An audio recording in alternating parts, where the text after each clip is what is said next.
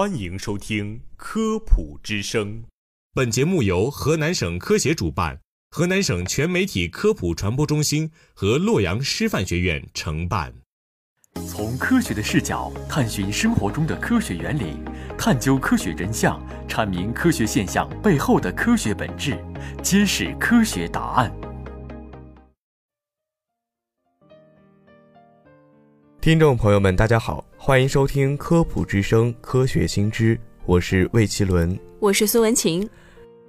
说完了人工催语，我们再来讨论一下，所谓喝醋可以软化血管，这是真的吗？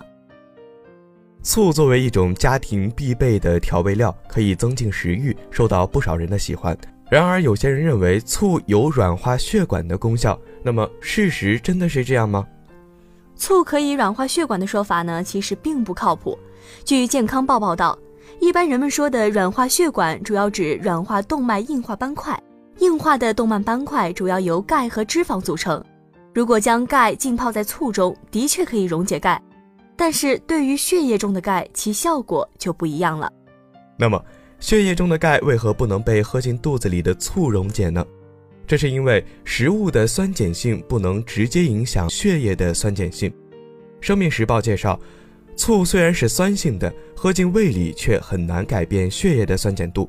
人体有各种复杂机制来调节血液的酸碱度，不会因为喝醋就让血液变成酸性。盲目大量的喝醋只会给身体带来不必要的伤害。因为醋的主要成分是乙酸，具有一定的腐蚀性，会灼伤胃黏膜和食道，引起剧烈疼痛。看来靠喝醋来软化血管是不现实的，但动脉硬化患者可以通过改善生活方式放缓动脉硬化的速度。北京日报建议患者做到以下几点：第一，戒烟，香烟中含有的尼古丁和一氧化碳等会损伤动脉内壁。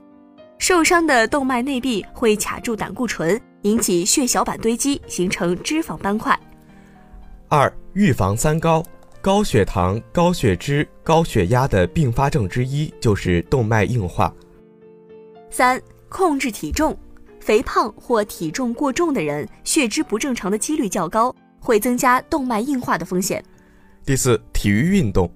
运动可以把多余胆固醇排出体外，避免它们沉积在血管内壁，同时可以促进血液循环，增加血管弹性。